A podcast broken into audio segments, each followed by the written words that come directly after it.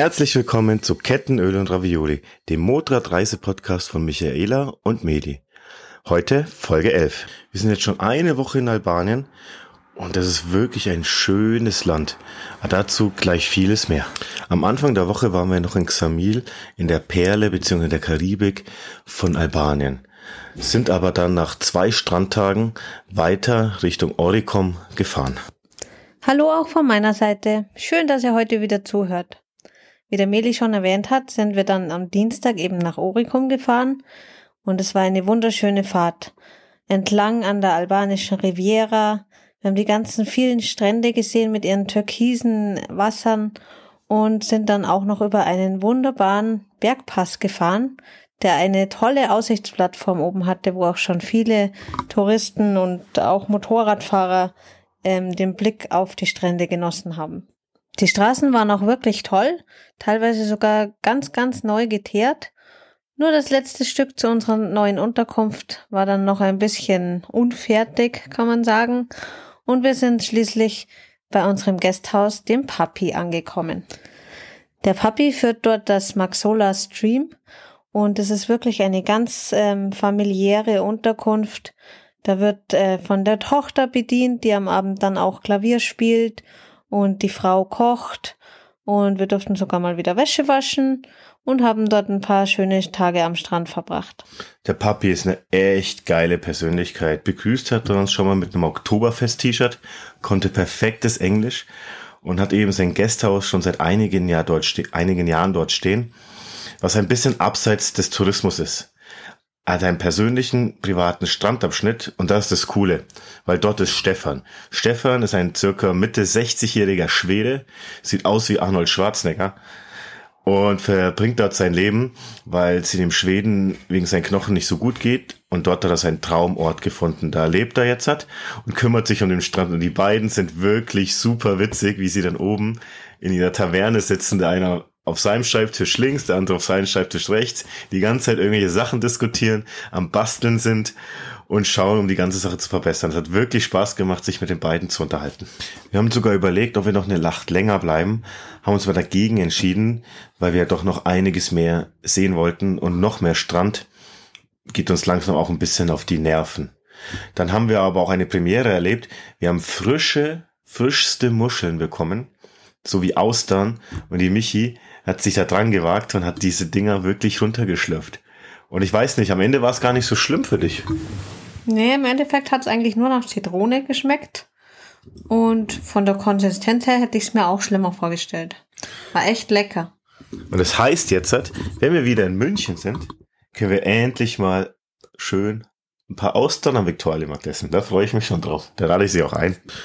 Doch die Gespräche mit Stefan und Papi haben uns auch gezeigt, was für Herausforderungen dieses Land hat. Sie haben erzählt, es ist im Aufbruch, es werden neue Flughäfen gebaut, neue Straßen angelegt, aber trotzdem ist es auch noch ein bisschen marode.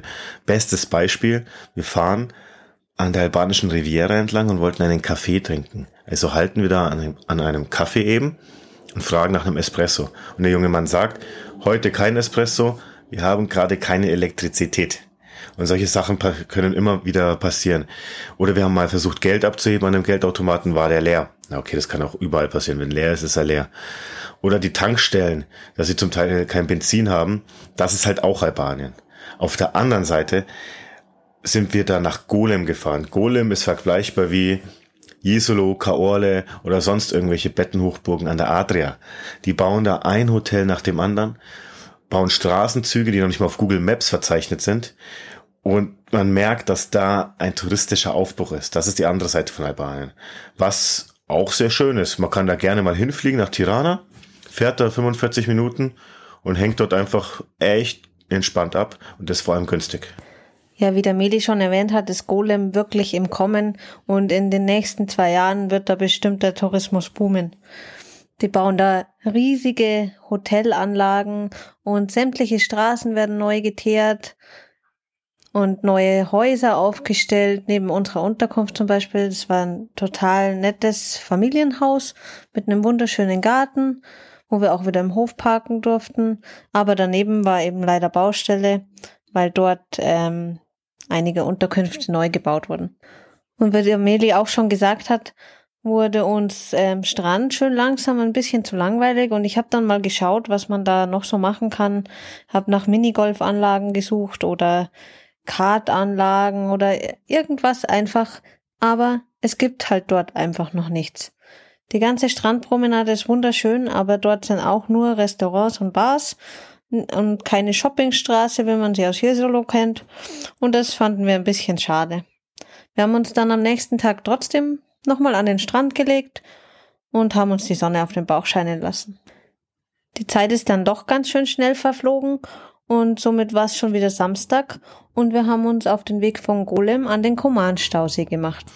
In Skoda haben wir nochmal unsere Vorräte aufgefüllt, das heißt ein paar Bier und ein bisschen Wein, waren auch nochmal schön essen an dem Fluss und sind dann eben zu unserer Unterkunft in der Nähe der berühmten Kuman-Ferry gefahren, weil das war ja eins der Highlights auf unserer Reise mit dieser Fähre durch diesen künstlich angelegten Stausee zu fahren, weil es eine wunderschöne Landschaft ist. Man kann es ein bisschen so vergleichen, als würde man auf dem Königssee fahren und das für drei Stunden. Nur der Trompeter hat gefehlt. Um zu dieser Fähre zu kommen, muss man die SA 25 fahren. Das ist eine Bergstraße, die entlang des künstlich angelegten Stausee führt. Und was soll man zu dieser Straße sagen? Erst hat die wunderschön angefangen. Toller Asphalt, alles sauber, keine Schlaglöcher und es hat sich mit einmal komplett geändert. Das heißt jetzt nicht, dass die Straße in Schotter übergegangen ist. Doch es waren wirklich riesen Schlaglöcher. Zum Teil hat die Hälfte der Straße gefehlt und war nur voll Schotter. Es lagen Steine rum. Es waren Furchen drinnen. Es waren Wellen in den Straßen drin. Und das Beste ist, und das ist echt eine gute Frage von der Michi gewesen, wie kann das eigentlich passieren? Jedenfalls fahren wir diese Straße, die SH25, und man muss sich da wirklich Zeit nehmen. Und ich dachte mir schon vorher, es wäre schlauer, in der Nähe der Fähre sich ein Gasthaus zu mieten. Und deswegen sind wir eben am Vortag schon dahin gefahren, dass wir am nächsten Tag ganz entspannt zur Fähre fahren können und dort einchecken. Jedenfalls standen wir vor diesem Gasthaus und dann kam es natürlich wieder. Was war? Die letzten 300 Meter runter, richtig schöner, tiefer Schotter. Ja, wie ihr wisst, übertreibt der Meli gerne und von diesen 300 Metern Zufahrt waren nur die ersten 100 Meter vielleicht Schotter und dann war Gott sei Dank betoniert. Und wir sind dann dorthin gekommen und wurden herzlich begrüßt von den Besitzern und durften dann unser kleines Häuschen, beziehungsweise unser Zimmer in dem Häuschen, direkt am See beziehen. Und das war echt wunderschön. Wir waren auch die einzigen Gäste dort und haben die Ruhe wirklich genossen. Am Abend hatten wir dann schon ein Drei-Gänge-Menü vorbestellt und das konnten wir alles gar nicht essen. Es war wirklich alles so lecker. Es waren Börek gemacht von der Mama. Die waren wirklich so, so kriegst du die bei uns einfach nicht. Und dann haben wir noch einen Fisch bekommen und eine Suppe und ähm, Hauswein, weil die dort ähm, Weinreben anbauen und ihren eigenen Wein machen. Das war auch total lecker. Ja, nach dem Essen saßen wir noch ein bisschen an dem See, haben die Sterne angeschaut und haben den Tag ausklingen lassen. Denn am nächsten Tag war endlich Zeit, Fähre zu fahren. Da habe ich mich schon die ganze Zeit, oder wir haben uns schon die ganze Zeit so richtig drauf gefreut. Also früh Sachen zusammengerödelt, noch schnell den türkischen Kaffee uns reingezogen, wieder die Piste hoch auf die Straße gefahren und ab zur Fähre. Aber vor der Fähre kam noch ein anderes Highlight, denn wir sind da durch einen echt krassen Tunnel gefahren. Ziemlich klein und nicht betoniert. Das war schon echt beeindruckend. Vor allem, steht da einfach so ein alter Mercedes blöd rum, als Hindernis oder was auch immer. Und du kommst dann aus dem Tunnel raus, das Licht kommt dir entgegen und eine Menge von Autos, zwei Schiffe stehen da und schon auch der ein oder andere Motorradfahrer. Wir müssen allgemein sagen, dass wir hier in Albanien sehr, sehr viele Motorradfahrer treffen. Also so viele Motorradfahrer, wie wir hier auf der Straße sehen, haben wir in der ganzen Reise noch nicht erlebt. Weder in der Türkei noch in Griechenland. Aber in Albanien natürlich waren jetzt auch Pfingstferien und es fängt die Sommerzeit an, die Urlaubszeit an. Das kann schon ein Grund sein. Und zum anderen denke ich auch, dass Albanien und die Balkanstaaten Staaten dieses Jahr wirklich hoch im Trend der Enduristen und Reisemotorradfahrer liegt. Jedenfalls kommt es uns so vor. Und für die Radlfahrer unter euch habe ich noch eine Anmerkung. Wir haben echt fast mehr Radreisende gesehen als Motorradfahrer. Und dafür unser vollster Respekt. Na, jedenfalls fahren wir dann auf die Fähre drauf. Und das erste, was wir sehen, natürlich zwei andere Motorradfahrer. Doch dann mussten wir erstmal absteigen und dann kam schon der Fähr-Einpark-Chef. Was der mit unserem Motorrad gemacht hat, war echt lustig. Erstmal sagt er, ihr geht jetzt da mal runter vom Motorrad und ich pack euch die ein. Also nimmt er Michaelas Motorrad, parkt die ordentlich neben ein Auto, Zentimeter genau ein und dann kommt die dicke Liter. Und wie der mit ihr umgegangen ist, also gut, sowas habe ich noch nicht gesehen. Zack auf dem Ständer, Hauptständer, auf dem Hauptständer um 180 Grad gedreht, sich hinter das Motorrad gestellt und einfach am Hauptständer des Motorrads so weit nach hinten gezogen, bis es genau an seiner Stelle stand. Und das macht er die ganze Zeit. Ein echt taffer Kerl und wirklich lustig anzuschauen. Also, ich habe da mal wieder was dazugelernt, wie ich Alita auf einer Metallfläche durch die Gegend schieben kann. Super. Und die Motorradfahrer, die Meli gerade erwähnt hat, die hatten uns am letzten Tag schon überholt, hatten aber in einer anderen Unterkunft übernachtet und wir sind dann auf der Fähre echt äh, nett ins Gespräch gekommen. Das waren nämlich die Janine und der Martin aus dem Berchtesgadener Land, die eben auch ihre Balkanreise dort machten. Das Schiff füllte sich langsam, eine Menge Reisende, dann kam eine Gruppe Wanderer noch dazu, dann noch so ein richtig cooler Range Rover vollgepackt, ein Haufen Motorradfahrer und dann ging die Fahrt über den Kuman-Stausee los. Und die Münchner haben natürlich auch nicht gefehlt. Natürlich nicht. Jedenfalls fahren wir über diesen wunderbaren Stausee. Die Landschaft war fantastisch. Es ist so, als würde man am Fjord irgendwo in Norwegen sein. Damit vergleicht man das auch sehr. Die steilen Felswände, zum Teil waren es nur 50 Meter breit von Felswand zu Felswand, wo wir durchgefahren sind. Und das Wetter war auch super. Uns hat's ganz schön aufgebrannt. Nur was uns aufgefallen ist, und das ist wirklich, wirklich schlimm, und das möchte ich an dieser Stelle erwähnen, die Umweltverschmutzung. Oder, Michi? Ja, also das war Wahnsinn. Wir sind da durch Müllberge, wirklich Müllberge gefahren und man hat's in den Buchten teilweise gesehen, wie sich dort die Plastikflaschen und die Ölkanister, Styropor, ich weiß nicht, was die da äh, was die da alles in den See schmeißen, aber das war echt schlimm. Und dann ist halt einfach unsere Meinung, wir hatten auch dann die kleine Unterhaltung mit Martin und Janina oder Janine, dass zwar, wenn wir das alles so gut machen in Deutschland, wir müssen auch irgendwo anfangen, aber dann sollten auch die anderen Länder mitziehen. Und wenn man sieht, wie viel Dreck und Müll rumliegt, und es war jetzt ja nicht nur in Albanien, wo wir rumgefahren sind, es war eigentlich fast in jedem Land, wo wir rumfahren, ist es halt sehr, sehr traurig, was mit der Umwelt passiert. Und da sollte man sich echt an der Nase greifen, auch dort die Menschen dazu zu sensibilisieren, nicht einfach ein ganzes Zeug an Straßenrand zu schmeißen oder den Fluss. Ja, weil das sind einfach nicht die Touristen, die ihren Müll da über Bord werfen, sondern leider Gottes halt wirklich die Einheimischen.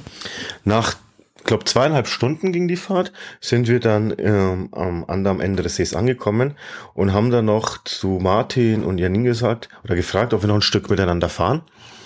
Das haben wir dann auch gemacht und sind dann zu einem echt coolen Fotospot an so einer alten Brücke angekommen. Ziemlich lustig. Ziemlich lustig, aber richtig cool. Am Valbona-Tal. Das soll auch was ganz Tolles sein, aber ich muss euch sagen, wer die Isar kennt, Genauso schaut es aus. Also man hat wirklich den hundertprozentigen Vergleich zu den Alpen bei uns. Nicht umsonst heißt es ja albanische Alpen.